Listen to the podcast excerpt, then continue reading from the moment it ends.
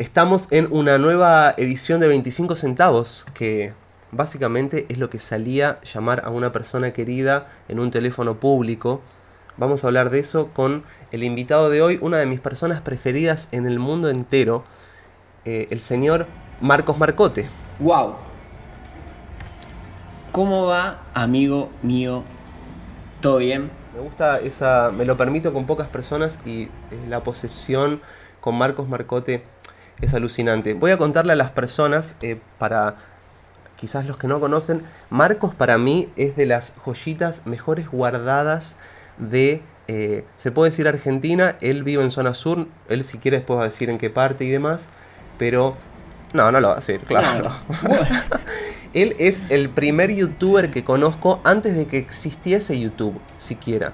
Él hacía videos eh, cuando YouTube nadie sabía lo que era y cuando pasar un video y hacer cosas enfrente de una cámara, porque ahora es un formato ya conocido, digamos, poner rec en una cámara, hacer algo, pelar algún tipo de, aptitud y que las otras personas lo vieran. Pero vos, Marco, fuiste el, la primera persona que vi que hacía cosas graciosas en videos. ¿Sabés que, que hace, hace no mucho, cuando me hice un Twitter, en mi descripción decía youtuber jubilado, porque, porque me acordaba de eso, ¿no? Que, en el 2000, ¿cuánto? ¿2007, boludo? Para mí es eh, antes. Yo he visto, he visto videos ¿eh? tuyos 2004, 2003, te hablo. Yo tenía 13, 14 años. Y aparte era un formato de, de por ejemplo, de, de actuaciones, de imitar voces. ¿Te acordás cuando él, no de nuevo, decía? Y ahora, eso es TikTok, digamos. O sea, casi 20, casi 20 años más eso tarde se transformó en TikTok. El primero que vi que, que no, además era eso, vos se lo pasabas a tus amigos y yo se lo pasaba a otro amigo y así se movía. Eh, ¿Te acordás el que hacías las voces? Podemos copiar ese un poquito de las no sé cuántas voces imitando en tantos segundos. Ah, me, encanta ese video. Eh, era muy, muy guachín en ese video. En, ¿Cuáles habían? Habían un par. Me acuerdo que eran 19 voces diferentes y en ese momento cerraba un celu que era con tapita y hizo... Imagínate la época, amigo. Eh, me acuerdo que estaba, por ejemplo, Patricio. Hola, eh, hace mucho que no emito voces, eh, pero. Eh, hola, soy Patricio. voy a ir al fondo del bikini. Y después hablaba, o sea, era. Ojo, tenía una hoja donde tenía todas las imitaciones, tenía por ejemplo, no sé, a Calamardo, hola, soy Calamardo. Y decía eso nada más. Y lo mejor de todo que era, en esa hojita, decía Calamardo, entre, entre paréntesis, hola, soy Calamardo, ña, ña, ña. Pero eso, es ser profesional, es el guion, básicamente. Me ponía el guion de cada personaje. ¿Qué de, pasa, por ejemplo, a mí, se lo escuchaba, me encantaba. Es que pasa, Patricia. Me encantaba. Encima eran todos al hilo, uno tras del otro. Eran todos al hilo. Y igual, o sea, lo que a mí me interesaba era, por ejemplo, o, o, te digo más, porque me, me gustaba hacer voces era el, hecho de, de, una voz, de ver en la tele, ponerle lo que vos quieras. ¿Te acordás Mickey que tenía gases? Sí, ¿cómo era ese? Hola, soy Mickey. Ay, me duele la, cola. Ay, ay, ay. Me, me están saliendo gases. Ay. Hermoso. Que era una mezcla tipo de Mickey con, no sé, con, con, algún personaje de South Park que habré visto. Y de repente se, de repente se empezó a cagar. Y para mí, o sea, me estoy riendo ahora porque me causa gracia, o sea, hacer eh, de un personaje lo que se te cante. Y además de formar y, mostrar una faceta del personaje que son tan conocidos que uno quiere ver el detrás de escena o quiere ver otras cosas. Me acuerdo que un día habías venido a casa también hace muchos años, como... ¿Te acordás? 20 años. Hace mucho tiempo. y hicimos un personaje mm. que era como de un eh, orangután que era estéril, entonces no podía cumplir con su mandato de macho, de tener que andar como, viste, estando, estando como de acá para allá, eh, como semental, y era lo opuesto, era como ser un orangután que medio antihéroe, ¿viste? Esas cosas nos encantaba. Ahora, yo digo, estábamos borrachos, llegamos lisísimos. No, no, porque pues yo me 13 años, yo ni tomaba alcohol. Ahora yo no tomo alcohol hace 8 años, imagínate. Y en ese momento era... Recuperado. Claro. Y en ese momento era ya un delirio. Lo digo esto porque a veces es muy común que la gente, cuando a mí que por ejemplo me gusta el absurdo y el delirio, creen que estamos o drogados o borrachos y estamos comiendo unas galletitas y tomando un squeak, ¿viste? Es verdad eso. Siempre, o sea, eh, creo que ese video lo, lo tenemos en YouTube para ver. Qué lindo. En, en ese momento, ¿no te acordás? Vos lo Sí, subiste, sí, creo. tal cual, me acuerdo. Solo que me había olvidado que estaba ahí. Y.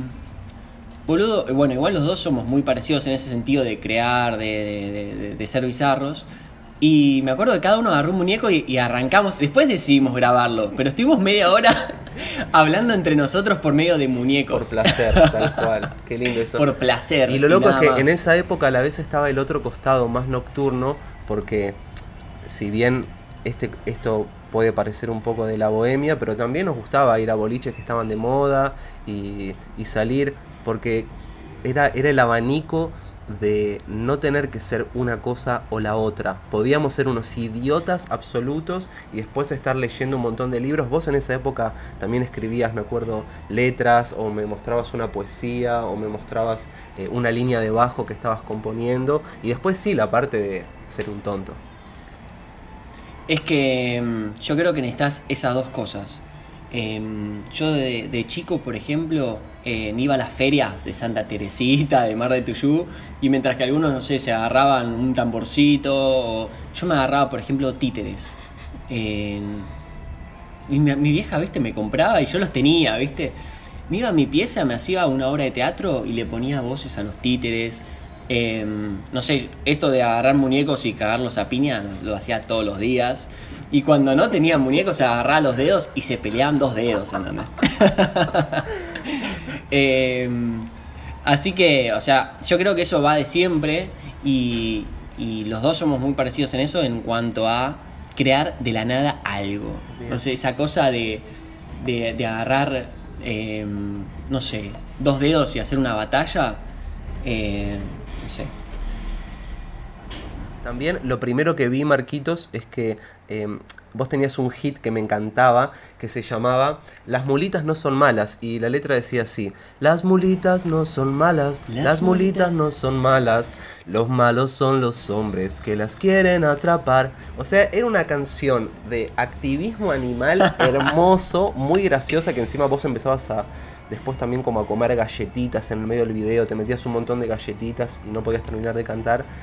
Pero la letra es alucinante, es como todo lo que quise escribir. Las mulitas no son malas, los malos son los hombres que la quieren atrapar. Esperá, déjame parar acá. Sí. Se puede decir que fui un youtuber, uno de los primeros, que encima activista por los derechos de las No, mulitas es tremendo. barra animales. Es tremendo. Por, por eso sos de mis personas preferidas y por tantas cosas más que no me van a alcanzar 15 charlas. Pero también vos eras consciente en ese momento de que decías, bueno, esto es un formato en el cual son canciones con humor o era tu forma de que hablar de las mulitas. Creo que era porque habían dicho que las mulitas habían atacado a un hombre, algo así, había un contexto social, ¿no? Sí, había una noticia de que... mm, no me acuerdo bien cuál era, pero me parece que fue algo del colegio porque lo sacamos de la tele y empezamos a analizar tipo animales del interior o algo. Y con, uno- con unos amigos empezamos a decir tipo como que las mulitas son un ser hermoso, ¿viste? Y no sé por qué sa- sa- salimos de eso. Y después de eso, claro, yo empecé, las mulitas no son malas, las mulitas no... Y nada más. Después se hizo toda una canción de que no, no te acordás de una parte que estalla y dice, amiga mulita, yo te voy a comer. Era como... Es verdad. Estallaba de que la... Yo te voy a proteger Terrible. de la mano de esos hombres. Sacado, ¿eh? Increíble. Eh, También me acuerdo no, no, uno no. que habías hecho que era como una especie de video apocalíptico para. Imagínate lo viejo que era, que era para Speedy, me parece, o para una empresa así de, de telecomunicaciones, que era como un concurso hiper novedoso que si mandabas un video básicamente te daban seis departamentos porque nadie hacía videos y vos habías mandado un video que lo habías editado tenía un filtro como en un aspecto de fin del mundo ¿qué te acordás de eso? Lo, me lo acuerdo, creo que todo el diálogo te lo puedo decir Por hoy, favor, por porque lo practiqué tanta. No queda mucho tiempo. En unos días va a empezar a nevar en Buenos Aires. No sé, o sea, así te lo puedo decir Por todo. favor, decilo. Eh, ay, espera, eh, no queda mucho tiempo. En unos días va a nevar en Buenos Aires. Hace unos días empezó a nevar y ya nadie queda acá. Ahora tienen ¡pum! Se escucha un ruido, ¿viste? Y yo miro para un costado. No queda mucho tiempo. La cura de esta solución es. es. ¡pum! Más ruido. Es, es, es. Y se corta. Eh, si ves ese video, eh, yo digo, es la po. Y se corta, porque en realidad gritó, ¡es la poronga! Pero lo corto en po para yo divertirme solo. Qué lindo. ¿Y eso, eh, cómo lo hacías? ¿Cuál era el. ¿Tenías una cámara? En una cámara que estaba con un trípode, me ayudó un amigo de Martínez, Gazón, eh, que es el que me dijo, che, hagamos, hagamos esto, está buenísimo. Eh, y yo, él ve- veía que yo veía, subía videos en YouTube y me gustaba, y me convocó como, dale, vamos a hacerlo. Eh, resulta encima de que ese video nunca lo llegamos a mandar, porque de, de tanto que tardó en editarse en ese momento entre los dos, que no entendíamos nada, se nos fue el tiempo No. de entrega. eh, que de todas formas lo subimos a la página y gustó muchísimo, pero no parte del concurso. Y mismo en YouTube, en ese momento tuvo 3.000 reproducciones, que era 3 millones de ahora. era muchísimo. Boludo, ahora, eh, yendo para atrás, las mulitas, tiene 13.000 reproducciones que quedaron de ese momento. O sea, ¿te imaginas 2007, 13.000 personas viendo un video? Era, era alucinante, boludo. Era muchísimo. Posta es el. eh, no sé, YouTube creció mucho a partir del 2014, 2013. Mismo no se hacía por plata, se subía para, para hinchar nada más. Y este video fue igual, o sea, lo hicimos y lo subimos para, para hinchar, porque fuera del concurso, que después nos dimos cuenta que no quedamos, lo subimos igual y hicimos más cosas después. Eh, nada, siempre ahí presente en todo lo que es estar en todos lados. A mí siempre me gustó estar desde la música, desde las voces, desde la actuación, desde pintar y desde escribir un libro que publiqué en el 2013, ¿te acordás? Sueño dormido. Sí, me acuerdo que, que nos pasaba cuando salíamos o íbamos a muchos boliches. Vos, como vivías eh, o vivís eh, un poco más lejos de Capital, siempre eras la persona que tenía que venir más. Y eso para mí fue muy heroico. Como que verte a vos significaba que por lo general vos venías para estos lados. Eh, obviamente no, no lo digo orgulloso, porque sé que estaría bueno que vayamos más. Pero ¿cómo era esa travesía de cruzar toda la capital, de zona sur a, a veces zona norte? ¿Qué implicaba eso de chico para vos? ¿Te, te motivaba el tren, el colectivo, todo eso? ¿Te inspiraba algo? Mira, la, primera vez que fui para esos lados fue con, con unos amigos que me hice Martínez, que me lo hice en una página de internet que se llama Busnet, viejísima, viejísima. Después, mira, imagínate que después de Busnet vino Fotolog Terra Chile. o sea, el, el año te estoy hablando de que Mirta, no sé, ya era vieja. Bueno, era vieja, bueno. Eh, siempre era vieja. Eh, y nada, y me, me hice unos amigos ahí, que era rarísimo porque eran los primeros amigos que, que me hacían internet y también mm, era esa época donde no era tan común tampoco juntarse con las personas que te conocías de internet. Era medio raro, viste, en esa época, porque nosotros nacimos en, en- en las dos épocas, que es la que no existió internet y la que sí existió internet. Eh, entonces fue súper raro. Me dijeron, nos encontramos en el, el, el Unicenter. Me dijeron, imagínate, amigo, yo que estoy rodeado de gallinas. Bueno, eh, estando en el Unicenter que tenía ocho pisos. O sea, Sin el más estímulos que la Tercera Guerra Mundial. Nada más. Que dicen Solo que va a ser con, con- con palos y piedras. No, creo que la cuarta dicen que va a ser con palos y piedras, ¿no? Sí, Como esa frase sea, de no sé cómo es la tercera, pero la cuarta seguro con palos y piedras. Va a haber una que va a ser tecnológica y después vamos a volver a pegarnos cachetadas, ¿no? Con un guante. Es cierto. tipo, Guante esta limpio. tierra me esta tierra me pertenece. ¡Pam! Guantazo. y así. Tremendo. Qué loco la idea de propiedad privada, ¿no? Que un tipo dijo, che, esto es mío a partir de ahora. Pero señor, ¿cómo? Si la naturaleza, esto es mío ahora. ¿sabes qué? Este, este país vos no podés entrar. Pero si yo soy, yo soy parte del mundo. No, no, acá no, vos no podés entrar. O si tenés que entrar, tenés que ir a la oficina que se encuentra en Garay, al 454, y te haces cuatro papeles. Y vos decís. El "Pero papel no quiero". existe todavía, señor. Claro, los pero- haces igual. Bueno, agarrás una, una, un carpinchito y lo escribís con los dientes en una piedra. Mira, agarras decís- un carpintero y le decís que te enseñe todo su oficio. Entonces vos te distraes unos años y no pasás nunca más por esta oficina. ¿Me escuchaste? Che, también pasaba, pasaba mucho que en los vínculos se terminó eh, influenciando la idea de, de propiedad privada. Como decir, bueno, esto es mío, mi mujer, mi marido, mi hijo. Es que en ese momento tener, eh, decir que ahora muy poco igual, pero se está perdiendo, pero en ese momento tener era tipo tener propiedad, tener mujer, tener más mujeres, tener cuatro, eh, tener más hijos, eh, tener eh, más riqueza, más campo. era lo importante, ¿no? Es más, fíjate cómo cambió la cultura, que antes si una mujer o un hombre eran gordos, eh, eran ricos. Eran burgueses. Eh, y ahora lo estético y lo- lo- lo- los ricos son los más delgados. porque van cambiando esa- esas cosas. Ojo, hay cosas que cambian para mal, porque obviamente ser gordo burgués quizás le dolían las rodillas. Y quizás ahora siendo flacos delgados también les duelan porque no tengan calcio.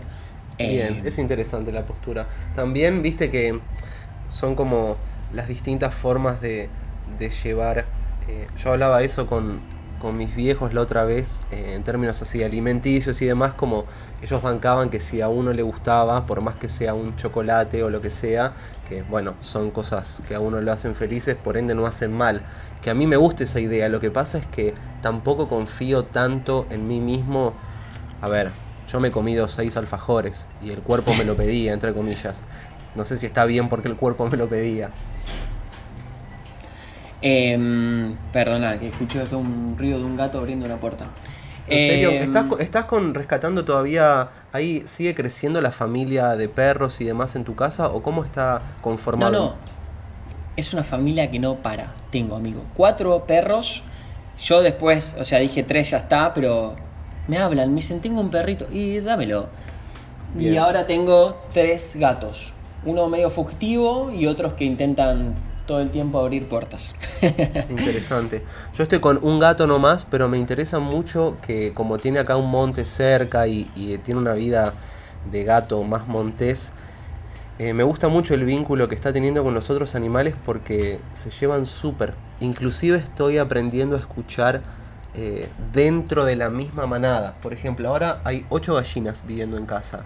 Hay seis que les gusta pasar el rato pasteando libres, están todos los animales libres, obviamente. Pero después cuando les doy, eh, les doy de comer dos veces por día. Eh, Cuando los saco del gallinero porque si no se la comen zorros o lagartos o lo que sea.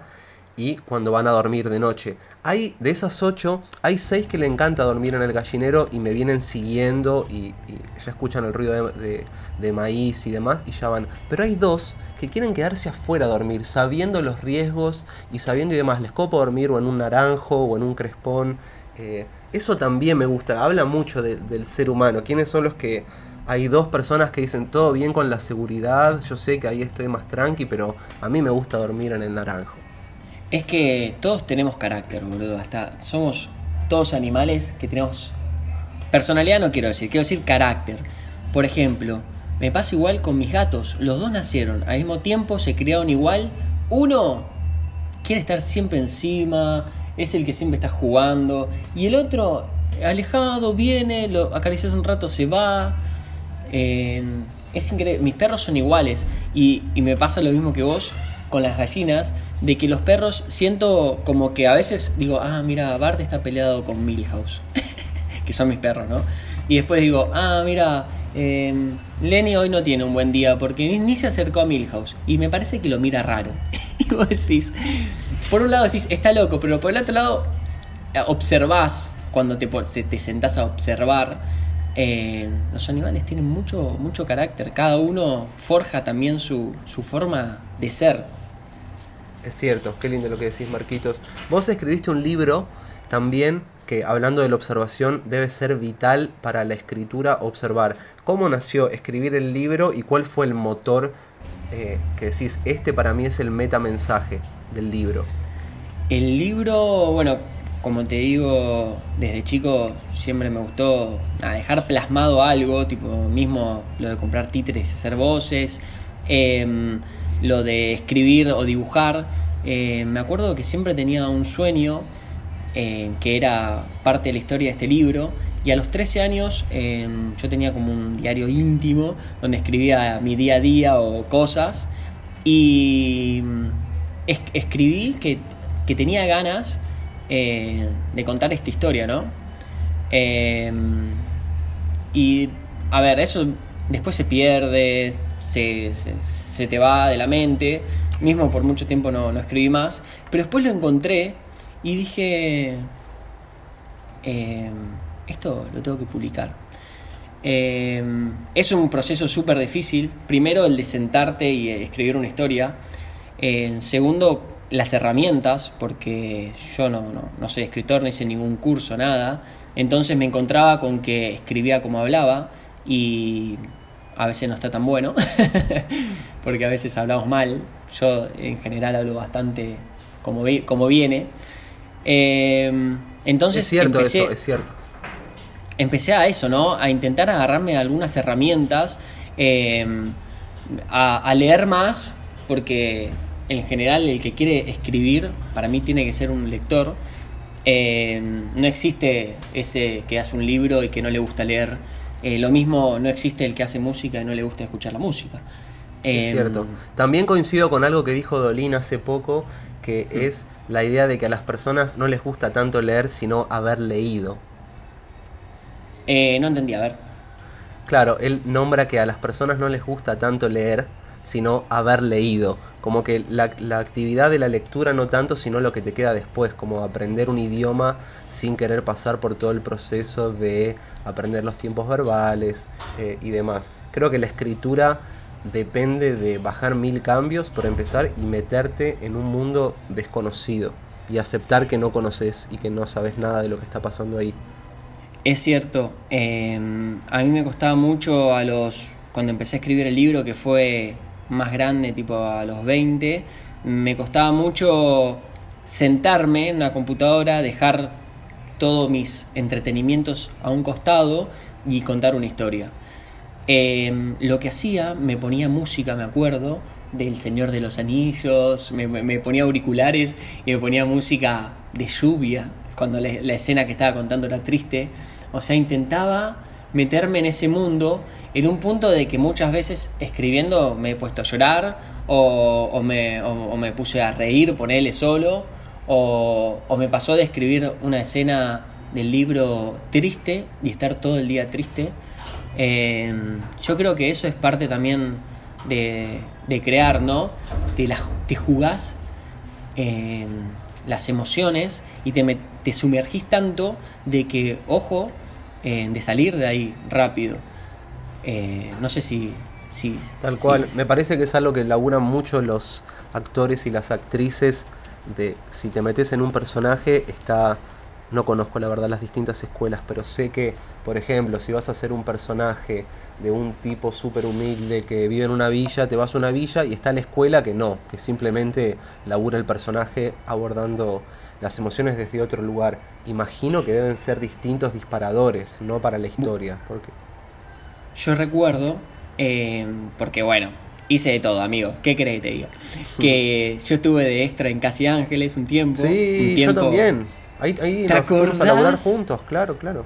Es verdad, amigo. Es que nos pagaban muy bien también. Era, teníamos Muy 14 bien. años y nos pagaban como 600 pesos o a veces hacíamos dos capítulos. Era un A ver, de plata. era 2010, 2011, no, por ahí, bueno, No, menos, menos. menos, bueno, y 600 Yo estaba en el pesos por- secundario, te digo que esto tiene que haber sido 2006, 2005. Uh, tanto, pero no estaba Casi Ángeles ahí, che. Sí, sí, claro.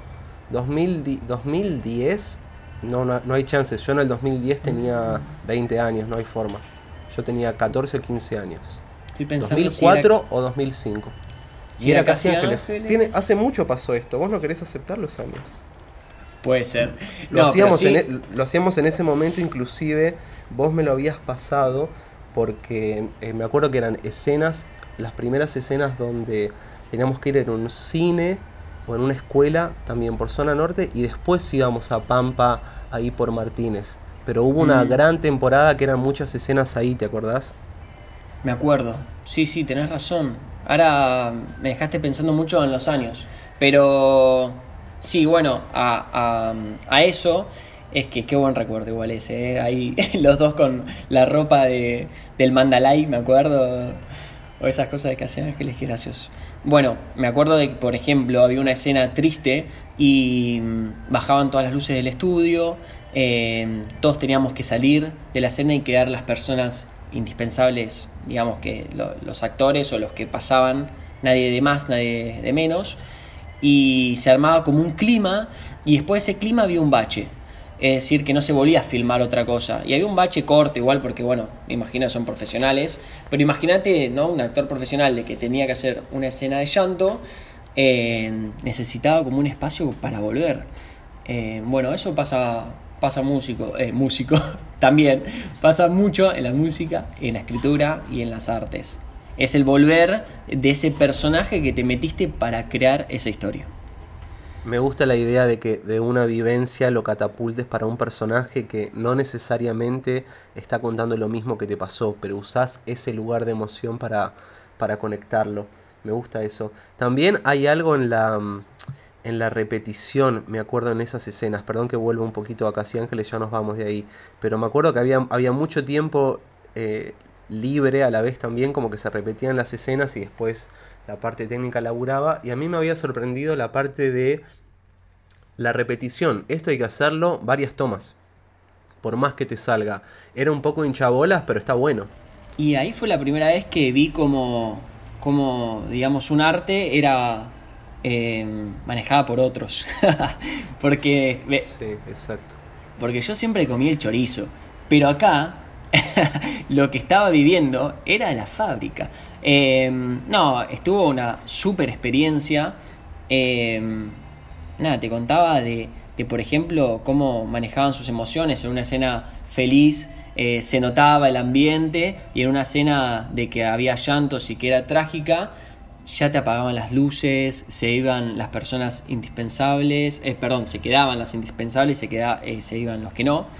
Eh, y después de esa escena había un margen de, de 10 minutos de, de, haber, de volver a la realidad, de volver al mundo, porque creo que, bueno, son profesionales, pero las emociones cuando uno las trae, andás a ver de dónde, por ejemplo, yo me acuerdo que escribía una escena y me acordaba de qué sentí cuando falleció mi abuelo, y cuando escribía eso, eran palabras sinceras, boludo. Y quizás estaba hablando de otra cosa, de un hermano muerto o de lo que sea en el libro o, cualquier escritura que uno quiera hacer.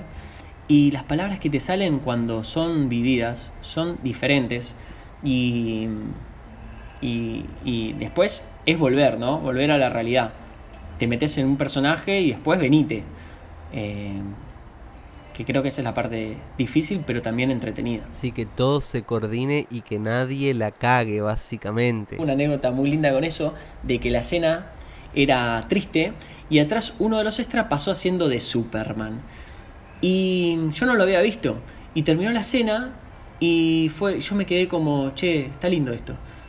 Y cortaron y dijeron, no, se hace de nuevo. eh, un chico pasó haciendo de Superman. Claro, son detalles de que uno ahí no los ve y, y ahí están viendo, son literalmente siete personas eh, viendo que todo eso quede, quede impecable, ¿no? Y bueno, eso es, a mí no me gusta mucho ese mundo, eh, me gusta más la libertad, pero existe.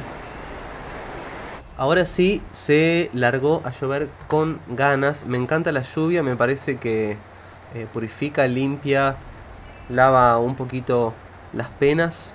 Y A mí me gusta también. Aparte, la lluvia inspira. No sé si te pasa, que es como que te hace pensar, te hace reflexionar, te hace llorar, te hace. Te hace. No sé. Tal cual. Marquitos, vos antes de, escribir o después y durante. Eh, te dedicaste a la música, tocas el bajo, en mi opinión, muy bien. Hemos tocado juntos y tuviste bandas. Y la banda para mí es un proceso más democrático, en el cual se escuchan más voces, hay más opiniones. ¿Qué opinas de la democracia en un proceso creativo? Eh, yo creo que mm, el compartir la música es hermoso. Eh, también es como una novia, digamos. Tenés que aprender a ceder y a compartir tus intereses. A veces uno quiere crear algo y lo llevan para otro lado. Y está en vos, obviamente, en querer ceder eso. Y también está bueno hacerlo quizás para aprender, ¿no? Eh, a que quizás tu, tu forma de ver la música o tus ideas eh, pueden mejorar o también para sentir, decir, no es lo que quiero y ir solo, ¿o no? Me gusta. Sí, está re lindo también cuando la idea que uno creía que iba a ser termina siendo algo completamente distinto. Eso es lo lindo de la creación colectiva. También, sí, sí pasa también en los proyectos donde decís, acá voy a crecer. O decís, acá voy a compartir. O acá me voy a hacer amiguis. o sea, uno también tiene diferentes expectativas. Yo, cuando estuve en la banda que, que estaba con vos, la verdad es que tocaba la guitarra bastante. Sí. eh, y era una segunda guitarra súper básica. Entonces, en mi experiencia iba más que nada por, uno, compartir con ustedes. Y dos, eh, ¿qué onda con la guitarra? Que, que no la toqué tanto y ahora estoy en una banda haciéndolo. De Eh, verdad estaban re lindos esos shows, inclusive esas guitarras que vos llamás simples eran lo que más necesitábamos, porque a veces, eh, más que nada, éramos chicos, yo tenía, me acuerdo, 18, 19 años, eh, primeras bandas y como estabas aprendiendo no sabías bien que capaz un arreglo que está bueno en el estudio, después en el vivo hay que tocarlo de otra forma para que rinda, para que el ensamble esté bueno. eh, y te encontrabas con esto y era, era hermoso también. ¿Cómo, ¿Cómo crees que llegaste de compartir eh, procesos creativos en una banda a crear el libro que todo dependía de vos? ¿Crees que fue por, por eh, una decisión propia o los dos convivieron en algún momento? Eh, es que con el libro, en un punto también necesitas un equipo. Neces- Yo me acuerdo que cuando terminé de escribir el libro, se lo pasé a mi vieja, se lo pasé a una amiga, se lo pasé a un desconocido y se lo pasé creo que a mi abuela. Y mm, lo que quería es ver por otra mirada si el libro se entendía en diferentes personas. Eh, yo creo que es una parte de, formar siempre un equipo, ¿no? En- obviamente si mi abuela me decía, Capos, esto no se entiende, sos un gil. No es que me iba a desmotivar a decir, no, la tercera edad no quiere mi libro, sino que iba a decir, bueno, eh, a ver, te parás de nuevo, te sentás, mejor dicho, lo relees y te das cuenta a ver si la abuela estaba borracha o si tenía razón. O Eh, capaz yo creo estaba que- borracha teniendo la razón. es muy probable, mi abuela. Eh, pero yo, sé- yo creo que uno trabaja individual, con diferentes metas, eh, estando también en grupos, pero eh, busca esa, esa... Somos, digamos, personas que buscamos siempre estar eh, ligados a más personas, sobre todo en el conocimiento y más si te van a educar, o te van, a ver, educar, te van a dar experiencia, ¿no? Es cierto. También es bonito la idea de pensar que no, no estamos solos en ningún proceso creativo. Es difícil. Por más que seas pintor, en algún momento vas a tener que hablar con alguien para vender esa obra. Hasta por más que trabajes en una torre de control en una isla, en algún momento vas a tener que controlar algo o vas a, no sé, o vas a estar en Es contacto que- con animales o con lo que sea. Es que el- los mejores artistas se inspiraron en personas, en los cuadros en general, los retratos no hubieran sido lo mismo si, quizás si no hubiera estado esa persona, la Mona Lisa quizás. Eh, yo creo que la inspiración es de la naturaleza, de las personas, de- del compartir. Si uno está solo en el mundo, ah, ¿existiría el arte? ¿Vos qué decís? Yo no Es una creo. buena O- pregunta. o- sí. O, o sería eh, otra, otro tipo de arte, pero digamos, ¿crearías música si es solo para vos? Eh, Un amigo dice que eh, ser artista es hacer algo bien. Y por bien se refiere a tratar de trabajarlo continuamente y aprender y viste absorber distintas cosas.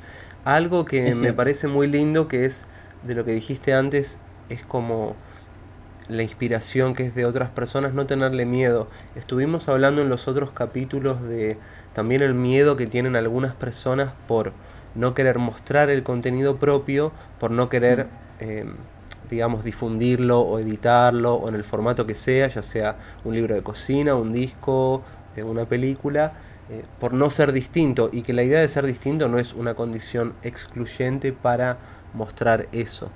Nada es tan original tampoco, sino hay una idea muy linda que leí hace poco que es no importa la idea que estás tomando, sino hacia dónde la llevas. Está bueno, me gusta. Em, yo respeto eh, todas las artes. Em, y si algo no me cierra, digo no me gusta, no digo esto está mal. Em, Viste que hay gente que enseguida se cierra. ¿Qué es el trap? Que es para, es para pendejitos. Escuchás tal cosa y no, esto no es para mí, no es para mi edad. Y, y llevándolo a otros ámbitos, ¿no? Eh, yo creo que hay, que hay que respetar a las personas que crean eh, desde, desde sus sentimientos, sea lo que sea. Sí, si no nos sacamos los ojos en dos segundos. Imagínate cuando salió el blues en el año, no sé, cu- 30, que dijeron esto, imagínate era lo mismo. Cha, cha, cha, cha, cha, cha, cha, cha. Y después eso revolucionó todo o Revolucionó idea. todo. Capaz Es cuando increíble. salieron los libros decían que las personas estaban alienadas como cuando están son los celulares ahora por la calle y ves a las personas mirando el celu. Cada época tuvo su, sus situaciones bizarras que rompían con lo que venía pasando, me parece. Me interesa eso, ¿eh? de saber si en su momento se pensaba que el libro estaba atrapando o haciendo bobos o decir, no, les va a salir joroba a las, a las generaciones futuras por el libro.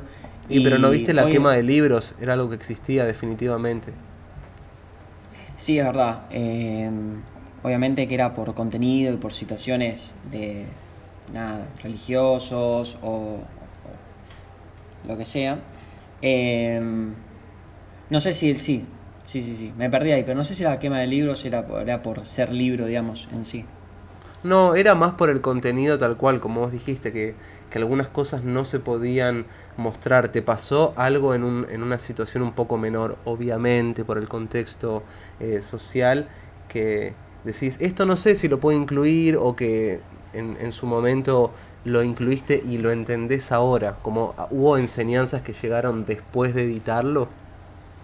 Eh, me pasó una vez que creo que te la había comentado, eh, de que estamos haciendo música y yo había llevado, por ejemplo, un tema que me había gustado y que la persona, digamos que se lo llevé, que también era, era músico, eh, me dijo, es que no, este tema no lo puedes hacer porque juntaste la con fa men- menor. Y yo me quedé como, eh, ¿qué, qué pasa? ¿Están peleados? Y no, pero la y fa menor son de dos familias diferentes, ¿no? Esto... Disculpas, no, no conozco la interna. em, No sabía que estaban peleados esos acordes. Discúlpeme, claro, yo digo, señor. si eran primos lejanos, no lo sé, pero suenan lindos. Y no, no, la con fa. Tipo, tiene que ser europeo con europeo, ¿no? No me lo junté y con ofendido. Hay personas que se ofenden con algunas elecciones armónicas, ¿viste? Claro, bueno, y eso pasa mucho en, en- en eso, en, Ugarda con llevar el arte a tanto a lo técnico, como hablábamos en Casi Ángeles. Sí, o en lo, que, bueno, lo académico, ¿no? Porque a veces la persona que está sí. ejecutando o interpretando cualquier eh, disciplina, ya sea que estás en la cocina desde un lugar soberbio o sos director de cine o demás, lo académico tiene su lugar, pero después si no te transmite algo, no sirve Claro, de pero- nada. Tené cuidado de que no te encierre en, en- en un lugar más chico en cuanto a, a- a- a abrirte. Por ejemplo, no sé, los cursos de stand-up. Vos decís, bueno, eh, me puede enseñar a organizarme para hacer una, no sé, un, un par de, de acotaciones, pero es como el curso de pintura, o sea, te puede enseñar técnicas, pero después lo demás eh, se puede romper porque no es, o sea, el arte no es, no es una ciencia exacta, matemática, donde hay un, un- una fórmula que te dice es por acá. Eh, o es esto, más que nada. En el arte hay guías, pero el camino es de cada uno. Y, si querés mirar a los costados para ver cómo lo estuvieron haciendo, yo no creo eso que todo está hecho. ¿eh? Eh, sí siento que hay muchas, muchas referencias y mucho que, para aprender, y, pero, pero siempre hay que animarse a, a- a crear. Me gusta. Marquitos, también en, en los géneros lo que pasa es que uno arranca con cierta estructura eh, y hay una idea de que eh, la estructura da libertad, porque como vos dijiste eh, en el comienzo de la charla, vos agarras un libro y decís, bueno, dale, escribe un libro y se te viene un poco el techo encima, decís, bueno, sobre qué escribo, de qué forma, con qué tono, situado en eso. A veces los géneros son un puntapié. Y antes hablamos de la comedia. ¿La comedia influye en el libro o crees que son vertientes que no se encuentran en, en este caso?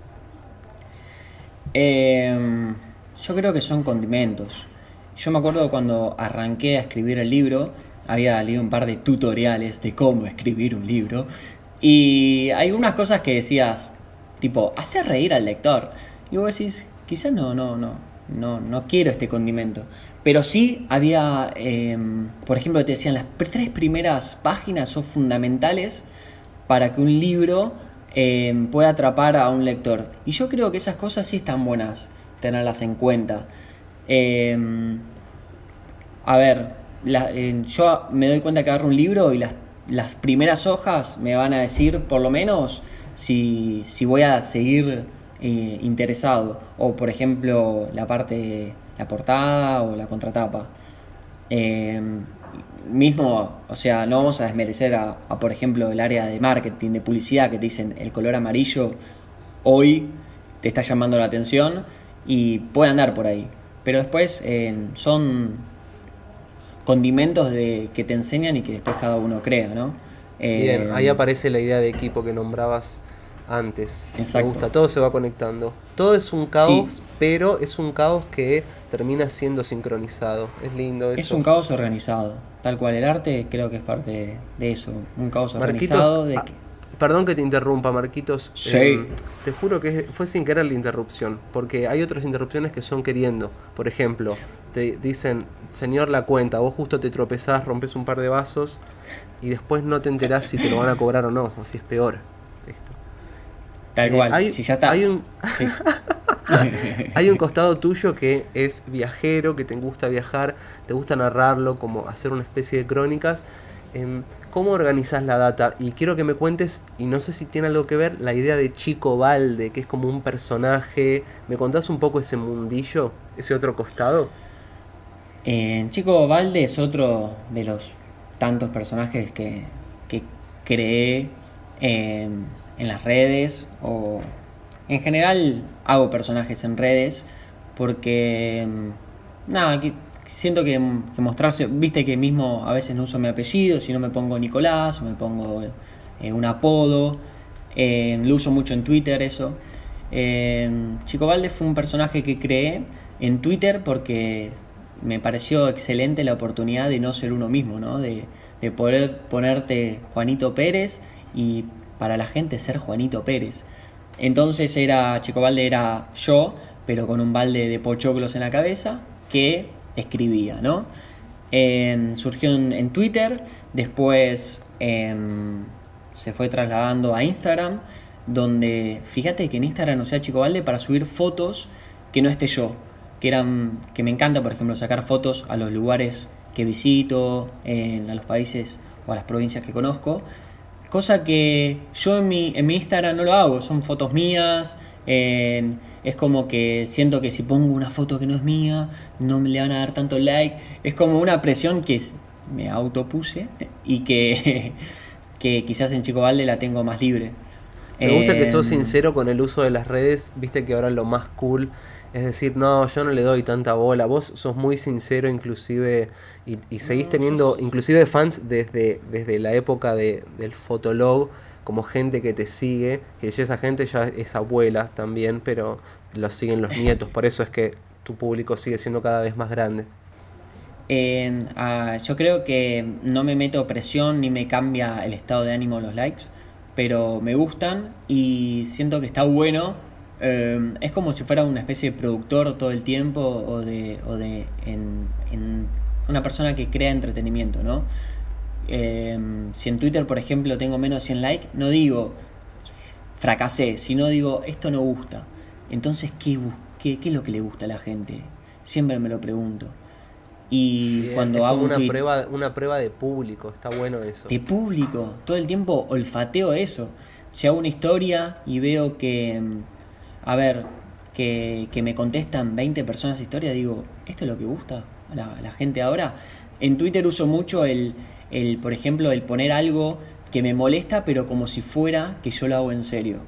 Em, a La ver. ¿cómo, cómo decirte? Por ejemplo, ¿no? Eh, hoy le hablé una, una piba tres veces y todavía no me invitó a salir. ¿Qué, sé, ¿Qué quiere?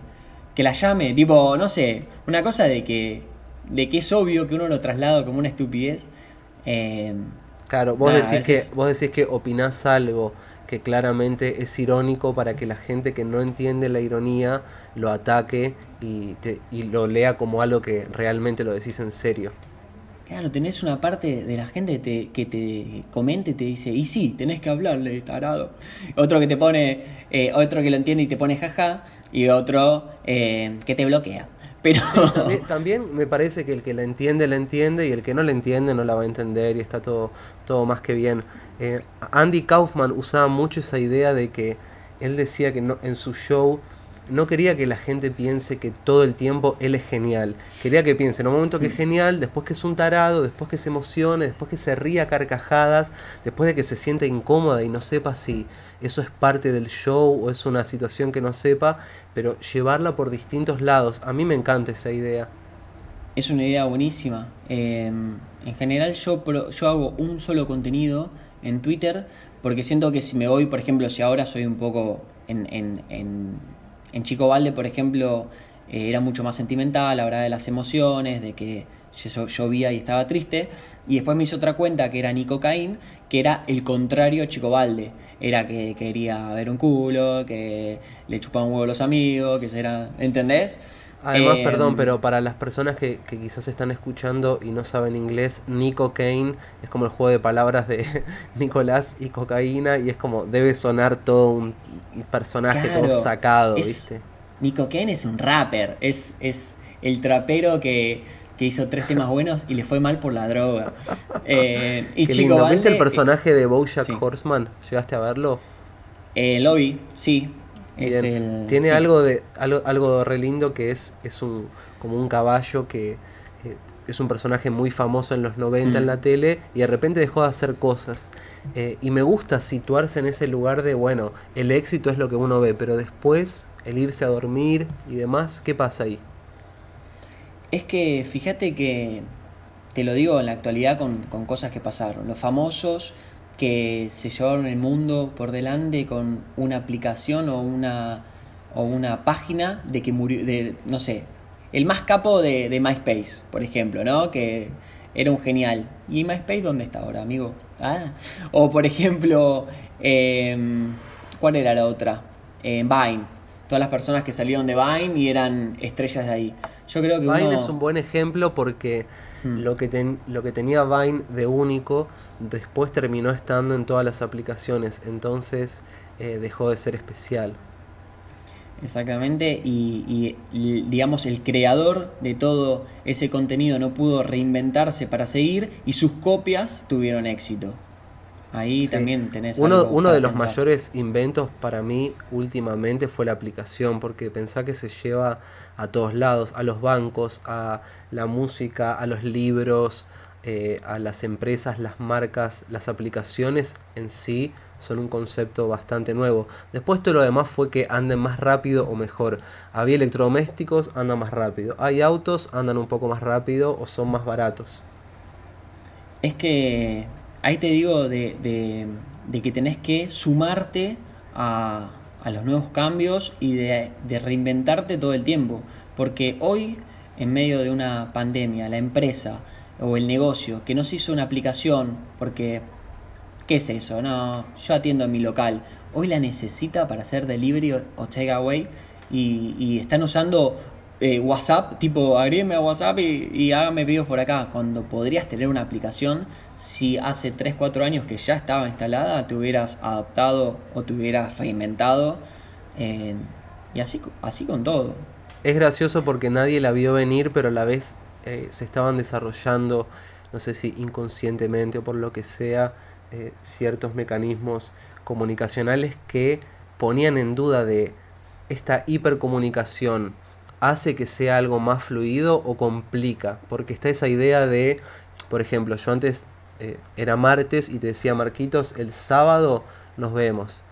Eh, ahora es como, te puedo avisar antes y al parecer ya estoy, viste, estoy salvado de, de poder cancelarte o la idea de yendo, estoy abajo.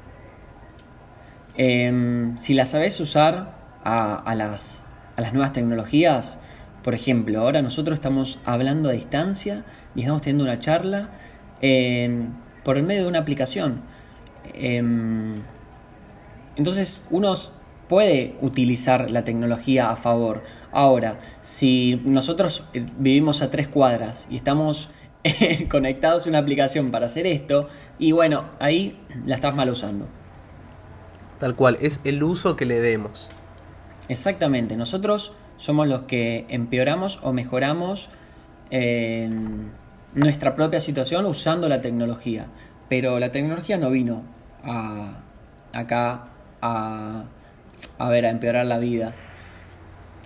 Para claro, nada. es que si lo que usamos, si el contenido o la materia prima, llamémosle, es mediocre, el fin se va a ver visto como algo mediocre. Si bueno, Instagram es algo re feo. Y de repente, capaz en Instagram ves una poesía que te cambió el día o te iluminó para empezar un proyecto que no te habías imaginado o lo que sea. Y es depende el uso que le demos. En ese sentido, ¿te ves un futuro más optimista o alguna especie de distopía donde las máquinas dominan al mundo? Yo veo, eh, no sé, va, volvemos al tema viajes. Muchos viajes los elegí por fotos de Instagram.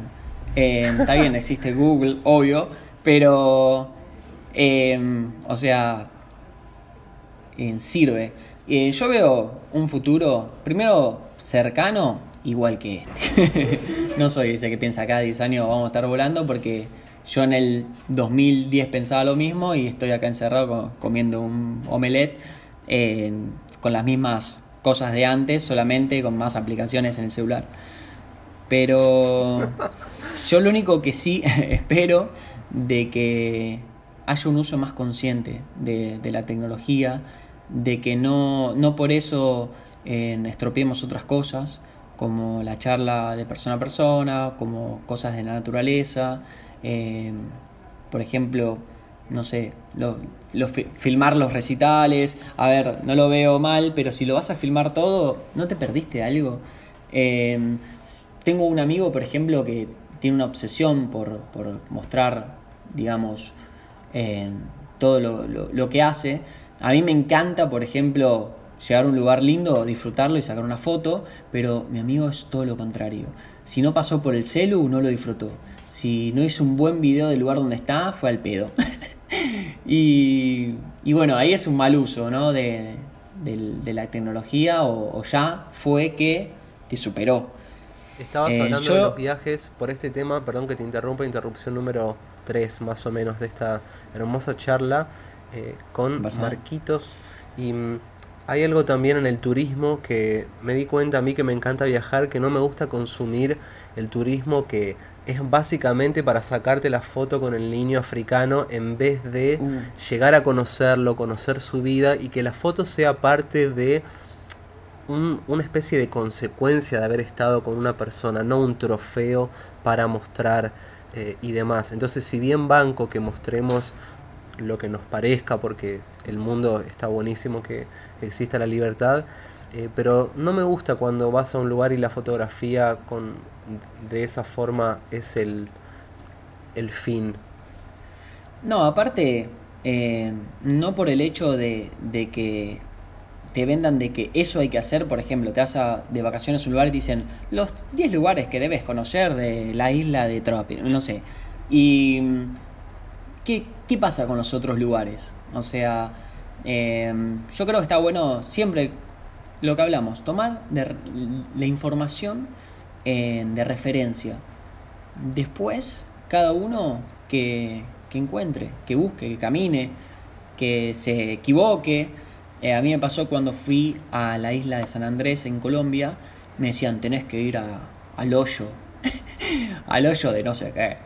Y cuando llego había, pobres, ¿no? Había 20 personas con cámaras esperando que un turista como yo llegue para sacarme la foto con el hoyo. Y yo dije, esto no, no me gusta. O sea, no fui a ese lugar, seguí de largo. Y más adelante había una playita de que no había nadie. Y fue el lugar más lindo que fui de San Andrés. Una playita que no había nadie. Eh, y digo, ¿la foto en el hoyo está mal? no. No, el, tu- el Eh, turismo local también está bueno. Lo que pasa es que conocer las personas, las comidas. eh, a mí me gusta más ese formato eh, de viajes. Y encima el, el turismo, eh, digamos, masivo hace muy mal, más a lugares que son de, imagínate un lugar como Machu Picchu o lugares eh, muy marcados por su naturaleza. Tantas personas eh, terminan contaminando, consumiendo plástico, los lugares no están preparados para reciclar de esa forma y no está tan bueno. Marquitos, te voy a hacer una pregunta que eh, nada que ver, pero me quedé con ganas de hacértela eh, y es si si conoces, o sea, qué famoso o personalidad o lo que sea puede ser viva o muerta, eh, te gusta y te encanta o lo que sea, pero vos crees que a esa persona vos no le caerías tan bien. Uf, a ver, qué pregunta.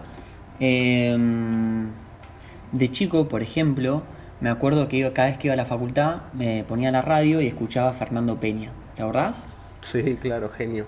Uf, em, esa persona eh, me voló la cabeza porque en, en la radio era él solo, no sé si con alguien más, uno más, y No, en la radio estaba eran, Ripoll, pero estaba solo. eran 15 personas porque hacía 15 personajes, ¿entendés? O sea, él y 14 pers- personajes más, y a mí me, me volaba la cabeza. Pero, por ejemplo, lo escuchaba hablar en entrevistas y decía, este tipo, no, no creo que seamos amigos. con Tal cual, es un buen Mm, no. ejemplo, es un buen ejemplo. Peña, tremendo talento. eh, a Uf. mí me, me parece alucinante lo que hacía. Y porque también se metía en este en esta cosa de ciencia ficción de empujar un personaje y poner incómoda a personas eh, eh, y no sé, esa especie de, de siempre empujar los límites un poco más. El límite. Fernando Peña jugaba con el límite, pero también el límite de la imaginación, ¿no? De por momento decías, hay alguien más ahí, no puede ser que sea él. Eh, a mí me volaba la cabeza. Iba de repente a hacer una entrevista y pasó cuando fue con Mirta, sacó un arma de juguete. Y de repente todos en sus casas quizás se agarraron el corazón y dijeron, muere Mirta. Eh, y de repente era, era todo broma y te jugó de repente de tener eh, miedo en tu casa cuando era una situación totalmente infantil. Eh, a ver, nada, son personas polémicas, obvia- obviamente como, no sé, un Fabio Posca o quizás en menor medida un Alfredo Caseros, pero si vos me preguntás artistas que te gustan, y son esos que te nombré, de los que te hacen tener, digamos, algunas emociones sorpresas. En cuanto al contenido de los viajes que vos crees que lo vas a estar mostrando cada vez más y cuando podamos volver a, a nuestras aventuras eh, viajeras, ¿querés hacer algo con ese contenido? A mí me encantaría hacer contenido con lugares eh, en el mundo, sí, pero no, no digamos el típico lugar que van todos, sino eh, más la cultura ¿no? de los lugares. Eh, algo un poco más emoción, no sé, que va, vaya más a la parte de las emociones de los lugares. Qué bueno. ¿Cuál es el Em. referente tuyo argentino sobre ese tipo de periodismo eh, en, en el turismo, digamos? La verdad que encuentro pocos, em, pero veo muchos. Entonces ahí agarro qué cosas sí me gustan, qué cosas no me gustan. Por ejemplo, ahora estoy mirando un lugar, va, un lugar, un canal que se llama eh, Japón con jamón. Em, y son un español y una chica de Japón que se casaron y están viviendo en Tokio. Y cuentan todas esas cosas, mm, por ejemplo, de las culturas de, de Japón, eh, tan diferente a la nuestra. Y eso a mí me mata. Por ejemplo, te cuentan de que cuando te dan la plata, te la dan en la mano, pero cuando vos se lo das, lo tenés que dejar en un recipiente porque todavía es tuya, entonces no la agarran. Y, hace, y esas cosas me interesa saber de, de cada país porque va, vas por ese lado, va por la cultura, aparte de los lugares naturales. Eh, también me encanta, obvio, la comida de los lugares. Me vuelvo loco por hacer un blog eh, contando, eh, nada, qué comen y por qué, ¿no? ¿Por qué vas a Centroamérica y todo está hecho con maíz? Vas más al norte y ya usan trigo y no sé. Esas cosas me fascinan. Eh, te puedo decir varios, pero que rescato cosillas como esas. Nada, sí, veo, veo bastante, veo bastante, pero para nutrirme. Qué bueno, Marquitos. Bueno, te deseo lo mejor eh, a las personas que te están escuchando ahora entre tantos abanicos de, de disciplinas que, que estás. ¿Cómo, ¿Cómo pueden contactarte? o ¿Qué, qué pueden ver? ¿Qué les recomendás para el que recién te está conociendo ahora? Yo eh, le diría que me sigan en mis redes, pero que no se crean nada de lo que ven. Que están viendo personajes que una persona puede crear. Eh, les digo que me sigan en Twitter en Marcos Nicocaín y que se den cuenta cómo una persona puede ser tan descarada escribiendo sobre muchas cosas. Y les digo a algunos que me sigan en Chico Valde si quieren alguien más meloso y, que apuesta más al amor. Eh, y a los que me quieran saber cómo soy, bueno, van a tener que esperar a conocerme personalmente. Eh, y en Instagram van a ver lo que como y dónde estoy. Pero obviamente eh, van a ver lo que yo lo que yo quiero mostrarles y con algún significado que me lo guardaré. Muy bien, ojalá nos estemos viendo pronto, Marquitos. Nos demos un abrazo, almorcemos ahí. Y como dijo Frank Zappa, lo único que vale la pena tomarse seriamente es el humor. Exactamente. Eh, ojalá nos demos, nos demos ese abrazo primero de codos y después de pecho a pecho.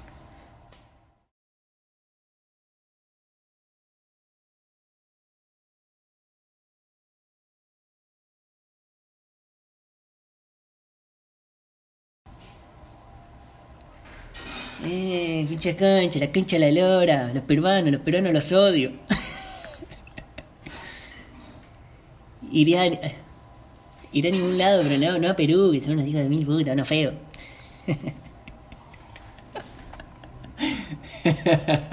Crecé listo, estúpido. Claro, ¿qué querés? ¿De esconderte? Y sí, si sos peruano.